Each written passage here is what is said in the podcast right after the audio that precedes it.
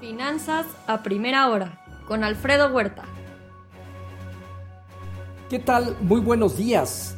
Ya son 118.3 millones el total de infectados, la tasa de letalidad 2.2%. Ayer sumaron 315 mil nuevos casos en el mundo y 48 mil en Estados Unidos, que disminuye su ritmo de contagio diario. Más de 324 millones de dosis aplicadas en el mundo. Estados Unidos incrementa sus dosis diarias a 2.2 millones. México en contraparte se rezaga. Esta semana se votará en la Cámara de Representantes el paquete de estímulos para llevarlo a la firma del presidente Joe Biden y su aplicación antes de que terminen los programas eh, de desempleo este 14 de marzo y se puede extender hasta el 6 de septiembre. El estímulo del programa de Joe Biden agregaría un punto porcentual al crecimiento mundial en este 2021, de acuerdo a la OCDE. Mejoró pronóstico para México al 4,5%, beneficiado por aumento en la actividad de Estados Unidos. Espera que el PIB de Estados Unidos crezca 6,5% y la economía global 5,6%. Asimismo, expectativas de inflación en Estados Unidos aumentan al 3.1% en la encuesta de la Fed a febrero temor de que las nuevas subastas de bonos del Tesoro desencadenen una repetición de ventas como la deuda siete años que el mes pasado afectó al mercado. La inflación en México alcanzó 3.76% anual a febrero, inflación al consumidor, y 6.75% al productor. Se presiona la inflación en México en febrero. En Asia Pacífico, resultados con sesgo positivo, salvo China que perdió 1.8%, Hong Kong ganó 0.8%, Japón 1% al alza. En Europa dominan movimientos moderados al alza, entre 0.3 y 0.8%, Francia, Alemania, Italia, el IBEX de España y el Financial Times de Londres. La Unión Europea dispuesta a actuar por su cuenta en el impuesto a la tecnología si no hay trato con Joe Biden. Aumenta el superávit comercial de Alemania en enero a 22.200 billones de euros. Eh, las exportaciones crecieron 1.4% y las importaciones cayeron 4.7%.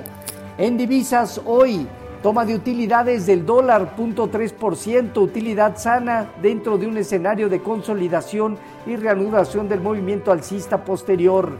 El euro cerca de 1.19 avanza 0.4% y en 1.387 la libra.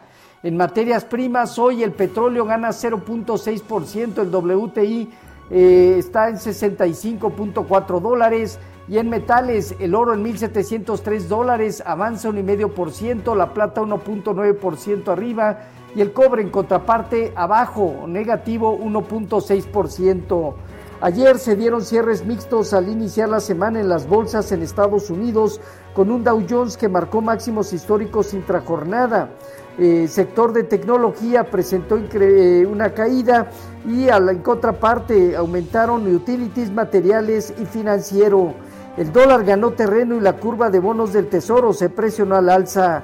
Tesla quintuplica a Volkswagen en el movimiento de cotización de sus acciones pero invierte cinco veces menos. El Dow Jones parte de los 31.802 unidades, teniendo entre 32 y 32.500 puntos una fuerte resistencia. El Nasdaq en 12.609 unidades intentaría reaccionar un poco, tiene su promedio móvil de 200 semanas en 12.266 unidades, así que la consolidación está puesta para el Nasdaq. El Standard Poor's en 3.821 puntos perdió casi medio punto porcentual. El rendimiento eh, del bono a 10 años aumentó a niveles de 1.6%, sin embargo hoy está observando bajas a niveles de 1.53%, teniendo alrededor de 1.45 a 1.47, una zona baja relevante que respetará seguramente en cuanto a nuestros mercados, tipo de cambio terminó en 21.51 a la venta, depreciándose el 1.14%. En el año el tipo de cambio se ha venido depreciando 8.2%. Actualmente está observando una apreciación alrededor del 1%.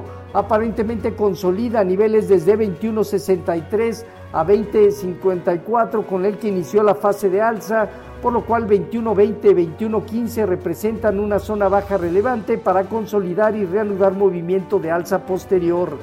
En cuanto al fondeo diario, papel gubernamental y bancario en no 408, latía 28 días en 429.